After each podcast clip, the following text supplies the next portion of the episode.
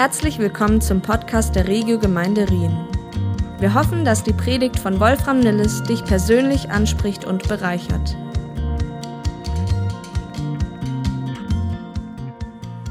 Ja, es ist so schön, euch zu sehen, zumindest diejenigen, die da sind und nicht schon in den Urlaub äh, ausgeflogen sind oder wo auch immer. Hallo, hallo, hallo. Wir sind dann auch wieder da, auch wieder zurückgekehrt. Und ihr merkt auch, meine Stimme ist etwas belegt. Ich weiß nicht, ob es die norwegische äh, Luft war oder der Air Condition äh, auf dem Weg zurück. Das ist auch möglich. Äh, ich habe mich auch extra testen lassen. Corona ist es nicht, hoffe ich jedenfalls. Es war zumindest, der Test war negativ. Und äh, ja, heute ist ja ein etwas besonderer Tag. Ich weiß nicht, ob Sie es wussten. Wir hatten es ja per Mail verschickt. Ähm, heute Nachmittag geht es ja nicht nach Rötteln, sondern wir werden uns hier treffen. Für alle, die äh, das mitbekommen haben, wir haben eingeladen, Kathy und ich, gemeinsam zu feiern, 30 Jahre Hochzeit. Und äh, wenn ihr das noch nicht mitbekommen habt, dann könnt ihr euch noch ganz spontan bei Kara melden, ob sie euch da noch äh, mit reinschleust. Ich denke, das sollte wahrscheinlich gehen. Und äh, der offizielle Termin, der ist nicht heute, sondern der war am 13. Juni. Ist ja noch nicht so super lange her, also vor zwei Wochen circa. Der 13. Juni. Und äh, an diesem Tag äh, sind wir am Beginn, also jetzt, äh, jetzt vor zwei Wochen, an dem Tag sind wir am Beginn unseres Urlaubs nach Norddeutschland gefahren und haben dabei meine alte Heimat Einbeck besucht. Äh, und das war tatsächlich ein sehr spannender Trip. Äh, Im Englischen sagt man Down Memory Lane, also diesen Ort der Vergangenheit, in dem ich seit ungefähr 25 Jahren nicht mehr gewesen bin. Und das war äh, schon sehr äh, besonders. Ich habe Kathy meine Grundschule gezeigt äh, dann sind wir durch das Gymnasium gelaufen, wo ich gewesen bin. Da sind wir einfach stumpf reingegangen. Ich wusste gar nicht, ob irgendwie Urlaub ist oder ob die, äh, aber es war alles auf, war voller Betrieb, sind da einfach mal durchgegangen und dann kamen schon so die ganzen Flashbacks in meiner Schulzeit. Das waren meistens nicht nur positive. Äh, haben dann auch gerade dann, äh, Kathy musste mal auf Toilette, dann stand da irgendwie so ein anderes Mädel da rum und wir, wir fragen sie, was mit dir? Ja, ich wurde gerade ausgeschlossen von der Lehrerin ähm, ich habe, äh, wir sagen, warum ja? Ich habe Kaugummi gekaut. Und ich sage, ui, das sind ja richtig heftige Probleme, die wir haben in Deutschland. Müssen wir mal in Amerika sagen, wenn sie gerade durch so eine Revolver äh, irgendwie durchchecken müssen, ob sie irgendwelche Bomben dabei haben und wir haben Kaugummi. Ähm, und dann äh, bin, sind wir auch zur katholischen Kirche gegangen, sind da reingelaufen, in der ich getauft wurde und der ich viele, viele Sonntage verbracht habe als Ministrant und da äh, mein Kerzchen getragen habe, meine Laterne, mein Licht habe leuchten lassen. Äh, und dann habe ich Kathy auch gezeigt, wo Klein Wolfi immer Minigolf gespielt hat. Und dann später, äh, auf welcher Treppenstufe, da war ich dann schon ein bisschen älter, ich glaube 19 oder so, auf welcher Treppenstufe ich völlig fassungslos und gedemütigt gesessen habe, als ich durch die praktische Motorradprüfung gefallen bin. Das gab's für so einen coolen Dude wie mich damals. Es gab fast nichts Schlimmeres. Dann hat mich auch noch so ein Mädchen, die mit mir zusammen gemacht hat, hat mich gefragt, und alles klar, super gelaufen? Ich sag, nee, ich bin durchgefallen. Und sie, nee, auf, du verarschst mich. Ich sag, nee, ich bin nicht. Und das war, es war richtig, also da habe ich, noch, hab ich noch die Tränen gesehen auf dieser Treppestufe da. Das war ein ganz schlimmer Moment. Ähm, als Höhepunkt sind wir dann zu dem Haus gefahren, in dem ich aufgewachsen bin. Und von außen habe ich gesagt, okay, das sieht jetzt auch schon ein bisschen in die Tage gekommen aus, wie ich selber. Und, äh, und das war auch irgendwie halbe Baustelle. Ich wusste überhaupt nicht, wohnt da noch jemand oder was ist da los? Aber dann noch ein Auto gesehen. Und dann habe ich gesagt, komm, jetzt äh, äh, klingel ich mal einfach stumpf. Und dann habe ich geklingelt, habe gesagt, kam, kommt eine Frau raus und, und unserem Alter. Und ich so, hallo, ich habe hier mal gewohnt. Und sie so, aha. Und ich wollte, ich wollte fragen, ob ich mal reinkommen kann ob ich mal mir angucken kann. Und sie so, oh, ja, ja, typische Deutsche, so, ja, ist ja nicht aufgeräumt. Ich sage, ja, ist mir egal. Und dann konnte ich leider nicht in alle Zimmer gehen, die mich eigentlich interessiert hätten. Das wäre ein bisschen zu aufdringlich gewesen. Hat sie mich durch den Garten geführt, wie der aussah. Und es ist alles so, es ist schon richtig krass. Ähm, und ich selbst bin ja jetzt nicht so die super Gefühlsgranate. Aber das war alles für meine Verhältnisse schon sehr, sehr emotional und mit so vielen vertrauten Orten und Erinnerungen konfrontiert zu werden, äh, etwas sehr Besonderes. Und zwischendurch in unserem Urlaub habe ich das Erlebte immer wieder mal so Revue passieren lassen. Und dann ist eine neue Dankbarkeit äh, über mich gekommen und eine neue Dankbarkeit, die ich empfunden habe, dafür, dass Gott mich damals schon gesehen hat. Genau wie auch dich damals schon gesehen hat, bevor du geboren wurdest oder als du klein warst, als du aufgewachsen warst in deiner Grundschule, in deiner Schule, wo auch immer du dann später warst. Ähm, und dass Gott einen Plan schon damals für mich hatte, den er dann einfach über die Jahre entfaltet hat. Und dass Gott so viele Dinge in meinem Leben zum Guten gewendet hat. Ich in so vielen Bereichen seine verändernde Gnade erlebt habe. Ganz ehrlich, ich möchte nicht wissen, wo ich heute wäre, wenn Gott nicht in mein Leben eingestiegen wäre. Ich weiß ob ich im Knast gelandet wäre oder irgendwie was. Es waren schon Dinge, sehr viel Schräges dabei, was ich erlebt habe. Und äh, von vielen Dingen, wo Gott angefangen hat, das Schräge wieder gerade zu richten. Und gleichzeitig bin ich mir aber auch der Bereiche bewusst, die sich nicht so dolle verändert haben in meinem Leben, wo ich immer noch der Alte bin. Was ja aus christlicher Perspektive nicht gerade ein Kompliment ist. Wenn man sich so nach langer Zeit wieder sieht, so irgendwie trifft sich und sagt, Mensch, ganz der Alte. Und als Christ denkst du so, mm, es ist eigentlich nicht das. Ich, man weiß ja, was gemeint ist. Aber eigentlich will man ja Veränderung in den Bereichen, wo das nötig ist.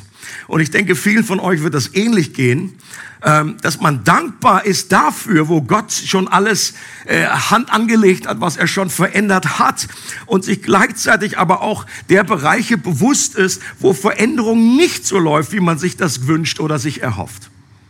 Jemand? Kann das jemand nachvollziehen? Und ich würde sagen, ein Teil der Antwort, und es, mir, es, geht mir ein bisschen um dieses Thema heute, und ein Teil der Antwort ist natürlich, das ist einerseits normal und das wird immer so bleiben, solange wir hier auf diesem Planeten rumturnen. So, in dieser ersten Phase. Warum? Weil jetzt noch nicht das Letzte ist, sondern das Vorletzte. Und weil jetzt Perfektion noch nicht da ist. Das wird, dieses Spannungsfeld wird bleiben. Und es kann auch sogar, das ist das Verrückte, dass wir vermehrt Dinge sehen in unserem Leben, die noch, äh, noch nicht heil sind, die noch, un, äh, wo, wo Verunreinigungen da sind, kann auch ein Zeichen für vermehrte Nähe zu Gott sein. Das ist das Interessante. Manchmal denken wir, meine Güte, es wird ja immer schlimmer, je länger ich Christ bin, je mehr sehe ich Dinge. Es kann auch, wenn es gut läuft, kann es ein, ein Grund, der Grund dafür sein, dass wir ähm, mehr ins Licht kommen und je mehr wir im Licht kommen, desto mehr sehen wir die Verunreinigung. Das weiß ich aus von meinem Büro. Dasselbe Prinzip, ja. Also wenn da irgendwie nachts um äh, zehn, wenn ich alle Lichter ausstelle, dann sehe ich nicht, wo ich noch saugen muss. Wenn die Sonne so schön reinscheint, dann sehe ich umso mehr die Verunreinigung. Und ähnliches Prinzip gilt auch in unserem Leben. Aber es kann auch sein, dass wir in gewissen Dingen, in gewissen Bereichen nicht vorankommen, dass wir immer wieder uns im Kreis drehen, immer wieder um denselben Berg laufen in der Wüste. Ähm, es kann auch damit zusammenhängen, dass wir den Unterschied nicht richtig verstehen zwischen dem Gehorsam im alten Bund und dem Gehorsam im neuen Bund. Das hatte ich bei meiner letzten Predigt schon kurz äh, an, äh, aufgegriffen. Und es soll auch ein bisschen, ich werde ein bisschen auch von dieser Predigt irgendwie ausgehen, das nochmal kurz äh, wiederholen und diesen einen Punkt nochmal etwas vertiefen, weil ich glaube, für mich persönlich ist das so hilfreich zu hören. Und ich, ich, ich gehe davon aus, meine Beobachtung ist, dass viele Christen, die eigentlich theoretisch mal im Neuen, im Neuen Bund äh, leben, sonst wären sie keine Christen, aber dass wir trotzdem noch, äh, gerade in diesem Bereich des Gehorsams, uns so oft auf alttestamentlichem Niveau befinden, finden. Oder dass wir einfach mit alttestamentlichen Ohren hören. Denn ich hatte in der letzten Predigt bereits gesagt, dass Gehorsam im neuen Bund ein total anderes Vorzeichen erhalten hat und wenig mit dem Gehorsam unter dem Gesetz zu tun hat. Und deshalb redet das Neue Testament vom Gehorsam des Glaubens der Gehorsam des Glaubens und meint damit einen Gehorsam, der aus einer Beziehung und Verbindung zu Gott entsteht.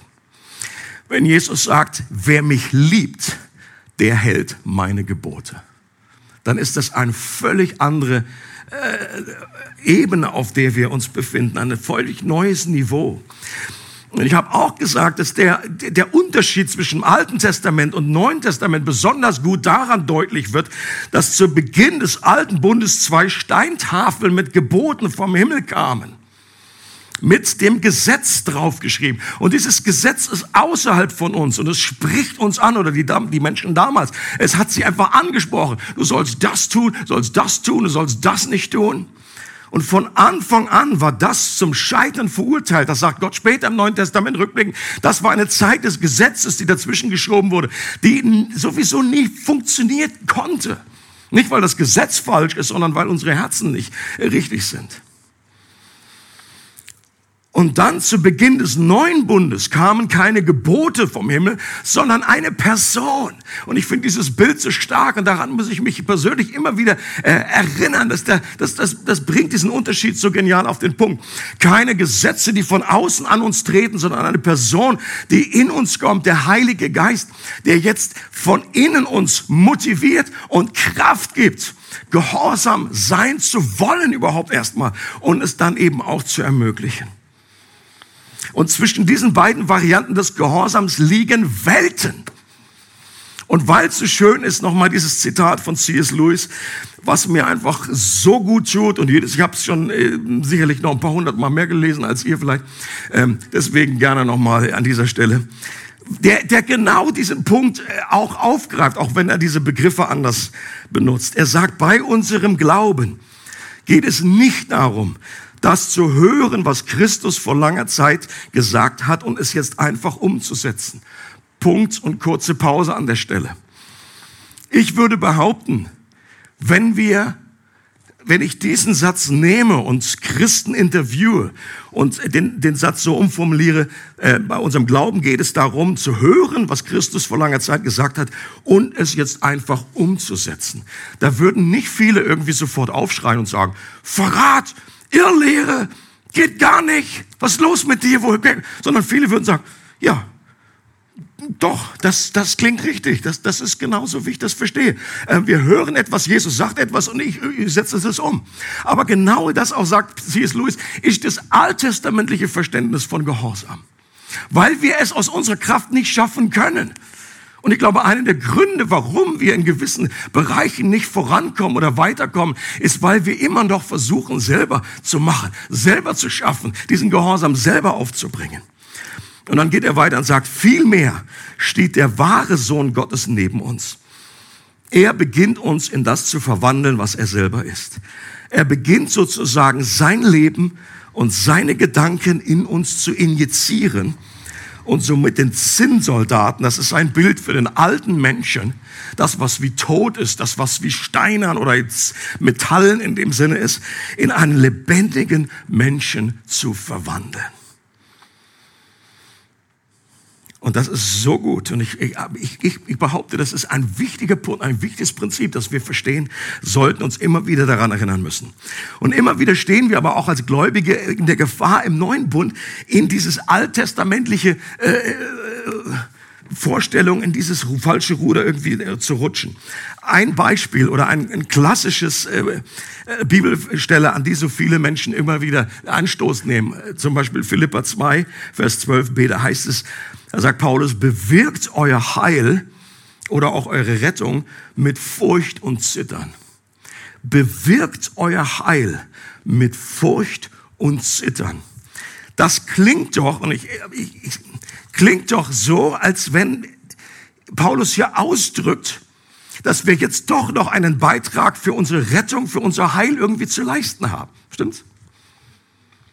Und ich behaupte, an dieser Stelle hilft die deutsche über die, diese Elberfelder auf jeden Fall nicht, nicht so gut. Sie trifft nicht. Dieses Bewirken hat für mich etwas nach vorne gerichtet. Das ist also, als wenn ich noch etwas erreichen müsste, was ich noch nicht habe. Und das ist gerade nicht das, was Paulus sagt. Und hier ist die englische Übersetzung an der Stelle so hilfreich. Es heißt im Englischen nämlich, work out your salvation with fear and trembling und nicht work for your salvation with fear and trembling. Versteht ihr den Unterschied? Das eine betont, wir haben schon etwas bekommen. Diese Errettung ist schon da. Sie haben, wir haben sie bereits. Und jetzt sollen wir sie anwenden auf alle Bereiche unseres Lebens. Das sollen alle Bereiche unseres Lebens prägen. Und das andere ist, du hast etwas noch nicht und du sollst darauf noch zusteuern. Und die NGÜ aus meiner Sicht hat den Punkt richtig übersetzt, hat richtig erfasst und hier richtig übersetzt, habe ich euch auch mitgebracht. Sollt ihr euch ihm auch weiterhin, sagt Paulus, mit Respekt und tiefer Ehrfurcht unterstellen und alles daran setzen, dass eure Rettung sich in eurem Leben voll und ganz auswirkt. Ja, genau, es ist gleich doppelt so lang im Deutschen. Aber genau das ist der Punkt. Das ist aus meiner Sicht ist der Sinn gut erfasst, dass sich die Rettung in unserem Leben voll und ganz auswirkt. Darum geht es. Nicht, dass wir etwas erreichen, etwas anstreben, was wir noch nicht haben, sondern wir haben. Das ist der Grundgedanke, das Grundprinzip im neuen Bund, dass wir immer mehr zu dem werden, was wir schon sind.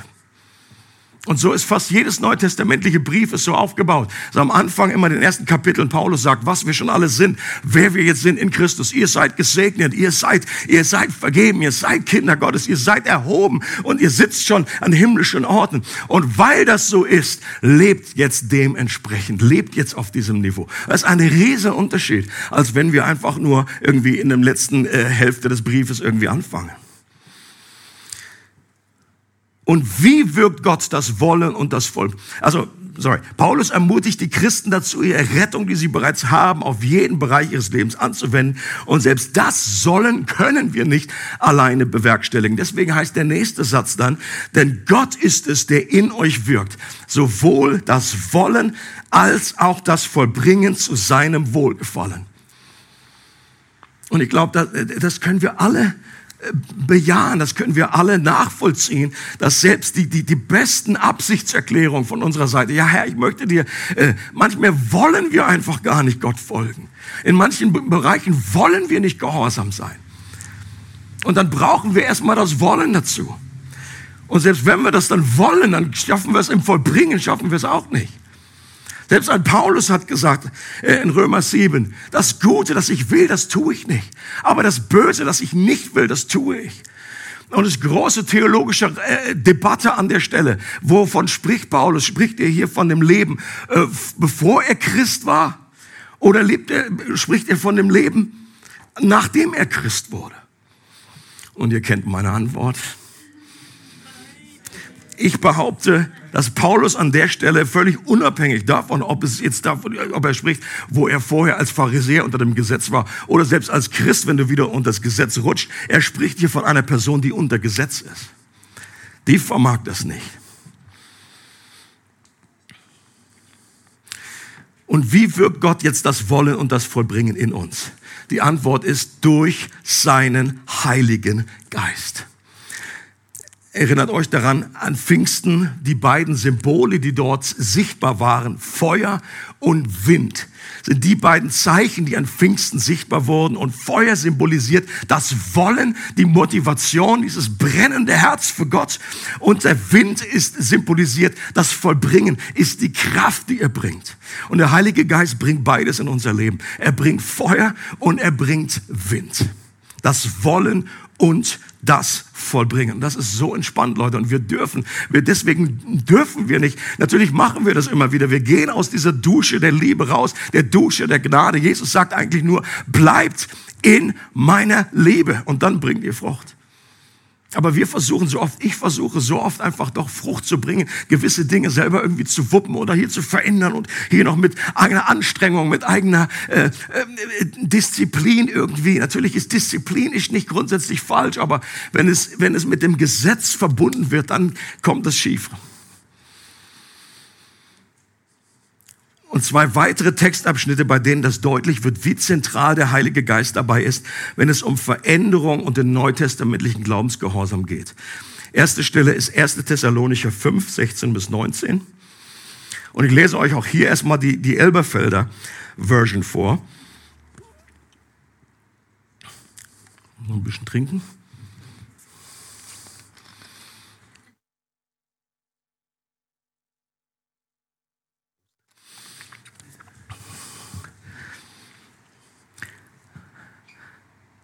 Da heißt es, freut euch alle Zeit, betet unablässig, sagt in allem Dank. Denn dies ist der Wille Gottes in Christus Jesus für euch. Den Geist löscht nicht aus. Das ist ja so eine Salve von Imperativen, von Aufrufen, auch von, von Befehlen letztendlich. Und so ein Abschnitt, der rutscht mal schnell in einen alttestamentlichen Hals und dann kommt es zum Kratzen wie jetzt bei meinem Hals. Und schon sind wir wieder in einem Gehorsam, der wenig mit dem neutestamentlichen Glaubensgehorsam zu tun hat. Also wir können ja diese Imperative so hören, als würde ein Vorgesetzter seine Befehle uns entgegenbellen. Freu dich! Bitte! Seid dankbar! Und das ist der Wille Gottes, Jesus für euch. Also manche so, so eine Feuer- und whatever Prediger, die, die machen das ja genauso. Da wird einfach so reingerufen und alle fühlen sich in dem Moment erstmal so richtig überführt und so, ah ja, ja, stimmt ja, oh, das habe ich wieder vergessen. Und dann gehst du irgendwie raus und auf dem Weg, äh, als wenn du die Hand an der Klinke hast, ist diese Motivation schon wieder verpufft. Das wird nicht lange halten, das bringt nichts, das habe ich schon lange genug versucht, das hast du auch schon lange genug versucht. Er war freudig. Ja, so, mh, mm, ja. Ja, und du suchst einfach verzweifelt nach dem Knopf, wo ist, wo ist jetzt der Freude? Wo, wo mache ich, wo schmeiße ich den Ofen an? Bete unablässig. Und so, hm, ich bin fast da, fast. Sei dankbar, sag in allem Danke. Und wenn, wenn du das so hörst mit diesen Ohren, jetzt ich übertreibe natürlich bewusst, denn das ist der Wille Gottes in Christus Jesus. Dann wird noch hinterhergeschoben als irgendwie noch moralisch irgendwie so, oh ja, ich weiß, Gott, du willst das von mir. Aber ich schaffe es einfach nicht. Und dann noch den Geist löscht nicht aus. Das ist wie so ein,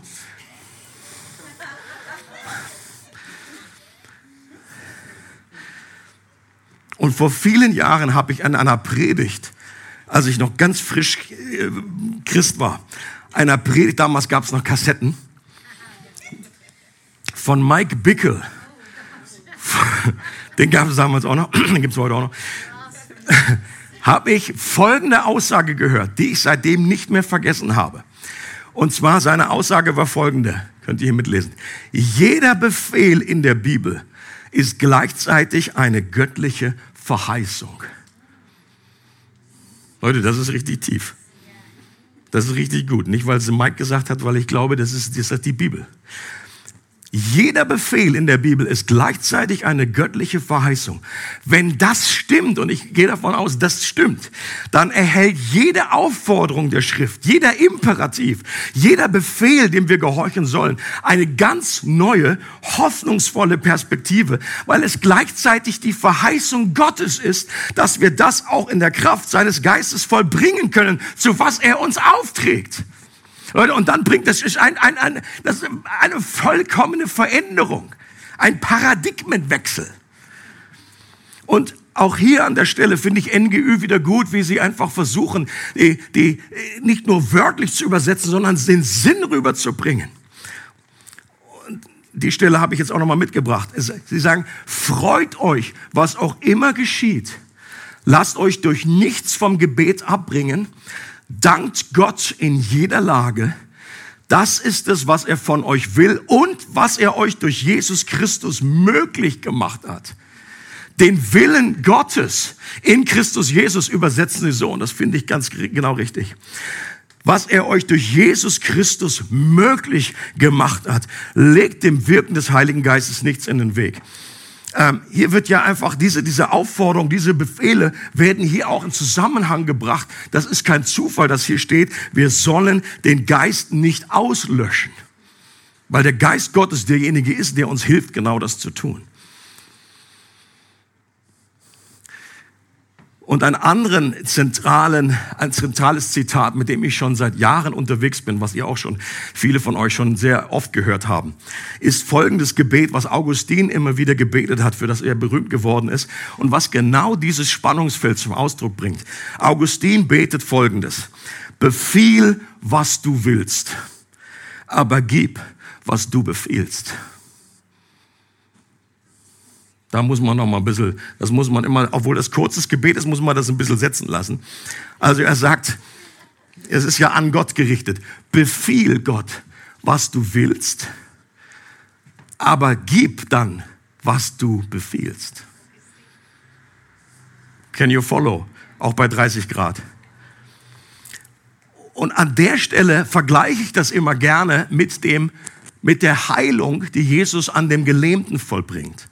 Weil das, da kommt genau das heraus, was Augustin eigentlich meint. Erinnert euch daran, berühmte Story aus der Sonntagsschule, oft gehört, der Gelähmte, die vier Freunde da auf der Matte, bringen ihn einfach hin und alles ist irgendwie voll und die packen das Dach da auf und so weiter und dann kommt er runter und Jesus sagt so und so weiter. Ich überspringe einiges und dann sagt Jesus dann zu dem Gelähmten, jetzt nimm dein Bett auf und geh nach Hause. Und an der Stelle habe ich früher immer gedacht, also ich kann mir gut nach, kann gut verstehen, wenn der Gelähmte in dem Moment gedacht hat zumindestens, wenn er es auch nicht geäußert hat, äh, Jesus, du weißt schon, dass ich gelähmt bin, right? Also aufzustehen, mein Bett zu nehmen und nach Hause zu gehen, das ist gerade das eine, was ich nicht kann. Ich, du, ich kann dir ein Lied singen, ich kann, äh, ich kann alles mögliche, ich kann dir was malen, aber du weißt, dass ich gelähmt bin, right? Und für Jesus war das egal. Warum? Weil Jesus wusste, mit dem Befehl, steh auf, nimm dein Bett und geh nach Hause, kommt die göttliche, souveräne Kraft, dass er genau das tun kann. Und das ist die Entsprechung vom Prinzip genau dasselbe, wie in dem Moment, die, alle, all die anderen Bibelstellen. Freut euch alle Zeit. Und wir sagen, oh Gott, du weißt schon, dass wir das nicht können. Und Jesus sagt, ja, ich weiß, ich weiß, deswegen sage ich's. Freut euch, das ist nicht nur ein Befehl, sondern es ist eine Verheißung. Wenn ich zu dir spreche, freu dich, dann kommt mit diesem Befehl auch die Befähigung, dich alle Zeit zu freuen. Seid dankbar alle Zeit. Und wir aus uns heraus. Und das Problem ist, dass wir es oftmals verdrängen oder wir tun so, als könnten wir es immer noch. Das ist das wahre Problem. Sobald wir einfach unsere eigene Lähmung eingestehen, wie der Gelähmte und sagen, das kann ich nicht, das ist hopeless, als sei denn, Gott greift ein, dann sind wir viel schneller an diesem Punkt, wo wir Veränderung erleben. Und die letzte Bibelstelle, die in dieselbe Richtung geht, Epheser 4, ähm, ab Vers 30, da heißt es, und betrübt nicht den Heiligen, ist irgendwas krumm hier? Was fühlt sich krumm an? Sage ja, ich bin krumm.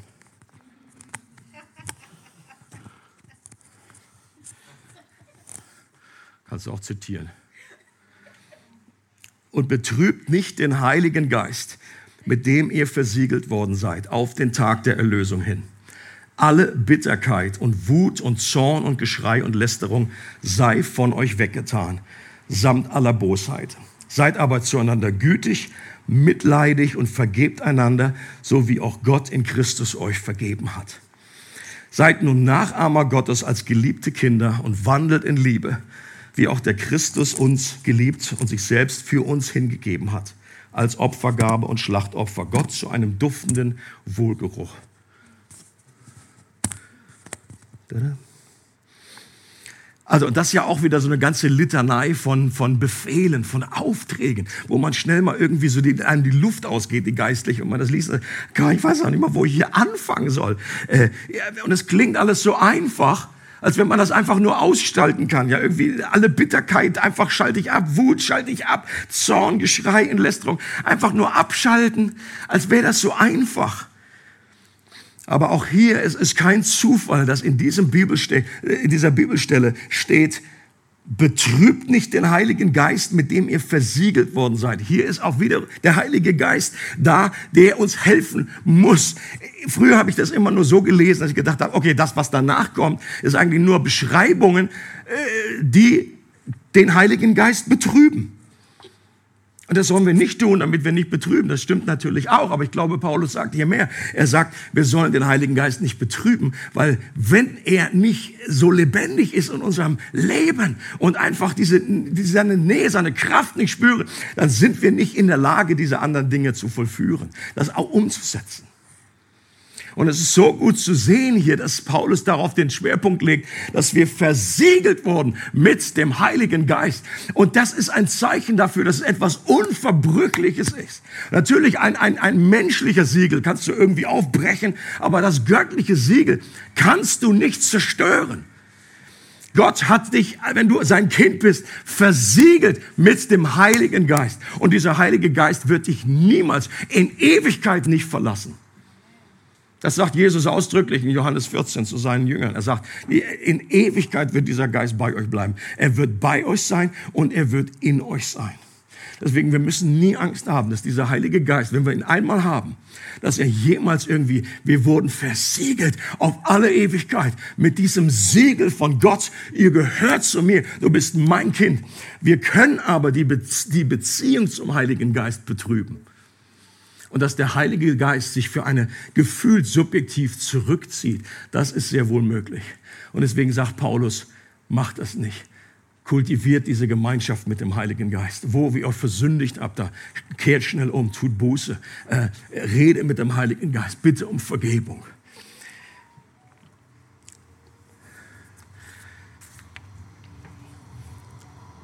Und dann können wir auch diese Dinge, die hier aufgezählt sind, wenn der Heilige Geist uns daran erinnert, das ist ja der Textzusammenhang, dass wir neue Kreaturen geworden sind. Hier geht es um diesen göttlichen Kleidertausch, dass wir Dinge ablegen sollen, die nicht mehr zu uns gehören, dass wir neue Dinge anziehen sollen, die jetzt zu uns gehören. Dass, äh, wenn der Heilige Geist uns in alle Wahrheit führt, uns darüber immer wieder äh, erinnert, wer wir in Christus sind, unsere Identität, dann wird es uns umso leichter fallen, diese, diese Dinge, die einfach nicht mehr zu uns gehören, wie Wut, Zorn und Geschrei. Und es geht nicht in einer perfekten Perfektion. Es geht nicht von heute auf morgen, das weiß Gott auch.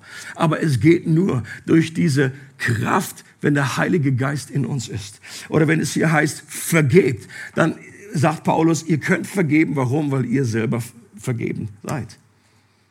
Okay? Wenn du selber Probleme hast zu vergeben, dann hilft es nicht, dich stärker irgendwie aufzupumpen und zu sagen, oh, mit, mit Kraft, ich muss vergeben, ich muss vergeben, sondern du musst dich im Grunde auf die andere Seite konzentrieren und mehr auf Gott schauen, was er dir alles schon vergeben hat, dann wird es dir viel einfacher fallen zu vergeben. Oder hier, dass wir andere Menschen lieben sollen. Das klingt immer so wunderschön auf dem Papier. Und dann hast du aber eine Person, die irgendwie, hm, da kommen jetzt nicht irgendwie da ist nicht Liebe das Gefühl, was vorherrscht in dem Moment. Aber Paulus sagt, die Bibel sagt, du bist geliebt. Und du kannst lieben, wenn du dieser Wahrheit Raum gibst in deinem Leben. Wenn der Heilige Geist dich daran erinnert und dir vor Augen malt, dass Jesus sein Leben gegeben hat für dich, für dich, dass du geliebt bist und in diesem Strom der Liebe bleibst, dann wird es möglich sein, nicht in Perfektion, aber mehr und mehr zu lieben. Und wir werden dabei scheitern, werden dabei hinfallen, wir stehen wieder auf, aber wir können mehr und mehr in diese Richtung uns hineinbewegen. Und ich möchte zum Schluss der äh, Preach, also zu dem ersten Schluss, kommt dann noch ein zweiter, möchte ich, keine Angst, geht nicht so lang, möchte ich euch einfach ermutigen, dass ihr Antwort geben könnt, jetzt für euch am Beginn dieser Sommerzeit, dass ihr euch zusammen, zu zweit zusammenpackt, kurz fragen, ob, mit, ob der Partner okay damit ist. Wir wollen immer wieder darauf achten, dass hier niemand genötigt wird. Wenn du für dich alleine beten möchtest, ist das völlig in Ordnung.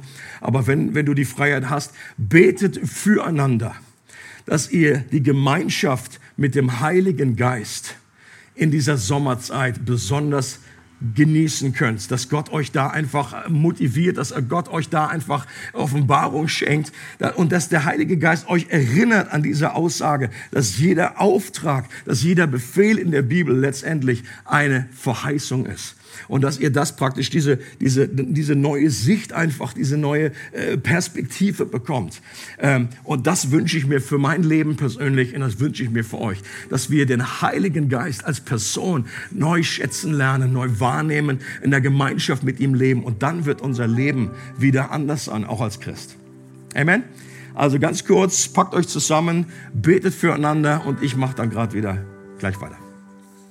Geist Gottes, danke, dass du in uns wohnst, dass wir der Tempel des Heiligen Geistes sind. Eine Wahrheit, die einfach so atemberaubend ist und die wir aber im Alltag so oftmals vergessen oder äh, die wir, dessen wir uns nicht bewusst sind. Und ich bete, Heiliger Geist, dass wir gerade in den nächsten Tagen, in den nächsten Wochen auch gerade dieser Sommerzeit, dass das ein, äh, ja, ein, nicht jetzt irgendwie wir, dass wir uns geistlich ausklinken, dass wir jetzt geistlich Urlaub machen, sondern gerade in dieser Zeit, äh, dass wir uns die Zeit nehmen und einfach dieses innere Verlangen danach haben, eine Gemeinschaft mit dir zu kultivieren, Heiliger Geist. Das wünsche ich mir für mich, das wünsche ich mir für jeden, der einfach hier ist. Ähm, und dass du uns beibringst, dass du uns lehrst, was es bedeutet, wirklich im neuen Bund, äh, diese, diesen Gehorsam des neuen Bundes den Gehorsam des Glaubens äh, zu erleben, zu praktizieren, dass solche Gebote, solche Befehle nicht mehr als Bedrohung bei uns ankommen, als Überforderung, sondern als eine Chance, als eine Hoffnung, als etwas, das wir gerne ergreifen, wie der Gelähmte, der sagt, jawohl, ich glaube dir, Jesus, ich glaube, dass du weißt, wovon du redest, dass du gut bist und dass du auch die Kraft hast, diese Befehle, die du erteilst, äh, umzusetzen in meinem Leben, dass du das Wollen und das Vollbringen schenkst. So, Heiliger Geist, komm, wir möchten einfach dich mehr erleben, dass du nicht nur eine theoretische Größe bist in unserem Leben, sondern dass du eine echte, erfahrbare Kraft. Jesus, du hast gesagt, es ist besser für euch, dass ich weggehe, damit der Heilige Geist kommt, der andere Tröster, der andere Beistand, der andere Helfer, der euch an aller Wahrheit führt der euch an alles erinnern wird. Und Heiliger Geist, wir heißen dich herzlich willkommen.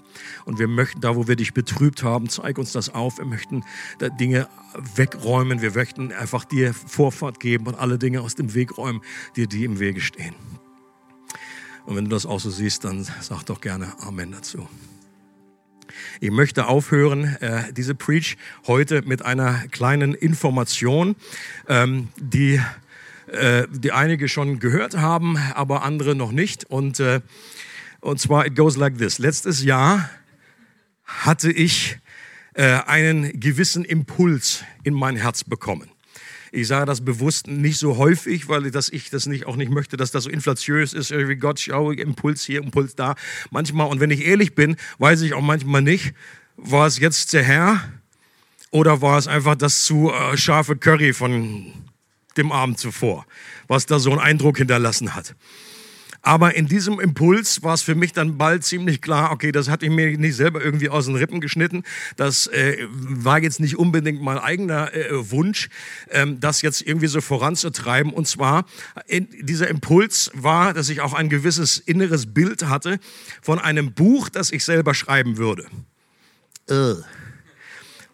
Und ich wusste, ich, ich wusste auch jetzt nicht groß die, äh, jetzt komplett den Inhalt, aber ich hatte zumindest irgendwie den Buchtitel, den habe ich schon fast irgendwie wie, wie, wie sichtbar vor mir gesehen in der Alpha-Buchhandlung stehen. So, so und alle die und dann und ich sage euch auch gleich, wie das dann heißen soll was dann für die meisten einfach keine Überraschung sein wird, alle, die zu dieser Gemeinde gehören. Und zwar, das Buch wird den ganz einfachen und schlichten Titel äh, tragen, beides. So, und genau, wenn, wenn die Leute, die einfach den Hintergrund nicht haben und das nicht wissen, dass das irgendwie so ein Running Gag ist und dass ich immer wieder auch in Predigten das erwähne und sage, äh, seit meinem Theologiestudium ist mir klarer und klarer geworden, dass irgendwie sehr oft auf theologische Fragen, also zu 95, 95 Prozent, äh, oder lass es 97 sein, äh, ist die Antwort auf die Frage, ist es das oder ist es das, ist oft beides. Und dass diese Spannung einfach wichtig ist, dass man sie aufrechterhält, dann erst dann wird unser Leben richtig spannend. Wenn du eine Batterie hast und du, du, du löst diese Spannung auf zwischen Minus und Plus, dann was machen wir mit der Batterie? Wir schmeißen sie weg dann ist sie nie mehr zu gebrauchen. Und so habe ich auch manchmal den Eindruck im christlichen Leben, um dass es richtig gesund ist, äh, braucht es einfach, dass wir diese beiden Pole miteinander in diesem Spannungsfeld heißen. Das ist nicht das eine ist nur richtig und das andere, sondern beides ist oft richtig. Und das bewegt mich schon seit vielen, vielen Jahren und es kommt immer wieder durch. Und das ist, glaube ich, auch so eins der äh, Kennzeichen auch von unserer Church und von unserer Gemeinde. Ich habe das schon gehört, dass das andere wieder sagen, wird immer angetickert. Ähm, und sie sagen, oh, beides, beides und Running Gag. Und deswegen glaube ich, dass es irgendwie an der Zeit ist, dass es auch nach längerer Zeit nicht weggegangen, dieser Impuls. Für mich sehr überraschend. Ich habe das am Anfang sehr zögerlich einigen irgendwie weitergegeben, weil ich dann manchmal so ein Schisser bin und denke, jetzt kommt die Antwort, sag mal, bist du bescheuert? Hast du eine Macke? Wer braucht dein Buch? Aber darauf haben wir noch gewartet. Aber die, äh, die, es kam so überraschendes Feedback zurück, dass die meisten haben, die waren begeisterter als ich. Die sagten, yeah, yeah. Die so, was ist los? Und, oder manche haben gesagt, es wird auch Zeit, mach mal hin. Das war, glaube ich, mein Sohn, ähm, Sammy. Ähm, und deswegen habe ich das dann irgendwie weiter verfolgt Ähm, äh, habe das dann äh, auch mit dem Kernteam besprochen. Die haben mich da auch sehr ermutigt dazu, haben mir grünes Licht gegeben. Und äh, dann habe ich überlegt, okay, was ist denn ein sinnvoller äh, Zeitrahmen, ein Zeitpunkt, wo man das irgendwie jetzt sich konzentrierter Zeit irgendwie nehmen kann, was ja auch dann gleichzeitig bedeutet, dass man irgendwie da irgendwie im Alltagsgeschäft von Gemeinde ein bisschen äh, zurücktritt.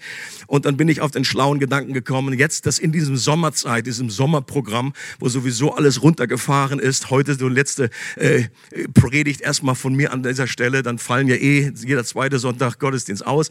Zwei Predigttermine habe ich äh, verteilt. Äh, und äh, dann äh, habe ich gedacht, das ist wahrscheinlich am sinnvollsten, mich hier aus dem Alltagsgeschäft der Gemeinde zurückzuziehen für sechs Wochen bis zum 14. August. Das ist dann also genau der, unser Coming Back. Das ist auch der Gottesdienst, ist ja dann auch äh, äh, unter freiem Himmel bei Krums auf dem Hof, um mich auf dieses Buchprojekt einfach zu fokussieren und ungeteilte Aufmerksamkeit haben zu, äh, zu können. So und in meiner Wunschvorstellung habe ich natürlich immer irgendwie, wo man so ein Buch schreibt, ist irgendwie in so einer kleinen Hütte, weißt du, wie The Shack, bekocht werde von der Dreieinigkeit, am See die Realität ist allerdings, ich habe weder Hütte noch See. Und deswegen wird es wahrscheinlich dann doch so sein, ähm, weniger spektakulär, dass ich einfach dann doch hier irgendwie um Umfeld, ich sage einfach nicht, wo ich bin, weil dann findet man mich nicht. Ich werde mich als Mietnomade bei irgendwelchen Leuten vielleicht, äh, die gerade im Urlaub sind, so die hinterlegen mir Schlüssel. Also ich werde schon in the area sein, äh, weil ich auch im Grunde e-, ganz ehrlich äh, einfach möchte mich nicht selber verpflegen und so weiter. Das würde mir wieder viel zu viel Zeit irgendwie rauben. So, das sind ganz äh, profane Gründe, aber ich äh, werde sicherlich also umme sein und eben auch im Notfall auch erreichbar werde an den Sonntagen, wenn sie hier stattfinden, dann auch da sein. Aber ansonsten bin ich mal weg wie äh, H.P. Kerkeling das gesagt hat. Und, äh, und ich würde mich sehr, sehr freuen. Also ich bin einerseits echt einerseits begeistert, auf der anderen Seite schlottern mir so ein bisschen die Knie, weil das echt Neuland ist. Und ich habe mir Kindle extra ein Buch runtergeladen, How to Write a Book. So irgendwie so für Dummies. Äh, und äh, ja, wenn man das noch nie gemacht hat, äh, was, wie, ich würde mich sehr, sehr freuen, wenn ihr mit in diesem Projekt beteiligt seid, indem ihr euch einfach mit einklingt und für mich betet dass äh, Weisheit vom Himmel kommt, dass der Heilige Geist mehr Downloads gibt, dass einfach mehr mithilft zu gestalten, was jetzt die verschiedenen Themen sind. Das ist ja der rote Faden, dieses beides soll einfach durch die verschiedenen Kapitel gehen. Ich werde verschiedene Themen äh, bringen, wo das eben wie äh, immer wieder äh, auftaucht, wo das äh, sichtbar wird, wie wichtig das ist, dass es dieses, dass eben beide Aspekte nebeneinander zu betonen wichtig sind, dass wir nicht in eine Schieflage kommen in unserem Glauben. Äh, okay, und da bin ich sehr, sehr froh. Dann wäre das unser gemeinsames Projekt als ganze Church. Äh, und dann widme ich das auch dieser Gemeinde, dieses Buch. Und ähm, deswegen die Aufforderung an der Stelle, bitte, äh, wenn ihr an mich denkt, in erster Linie einfach mit dem Heiligen Geist Gemeinschaft haben, aber dann auch gerne für mich beten, für die Zeit äh, dieser sechs Wochen. Und äh, ja, das war all I have to say about that. Es freut uns, dass du heute zugehört hast. Für weitere Predigten, Informationen und Events besuche unsere Gemeindewebseite www.regiogemeinde.ch.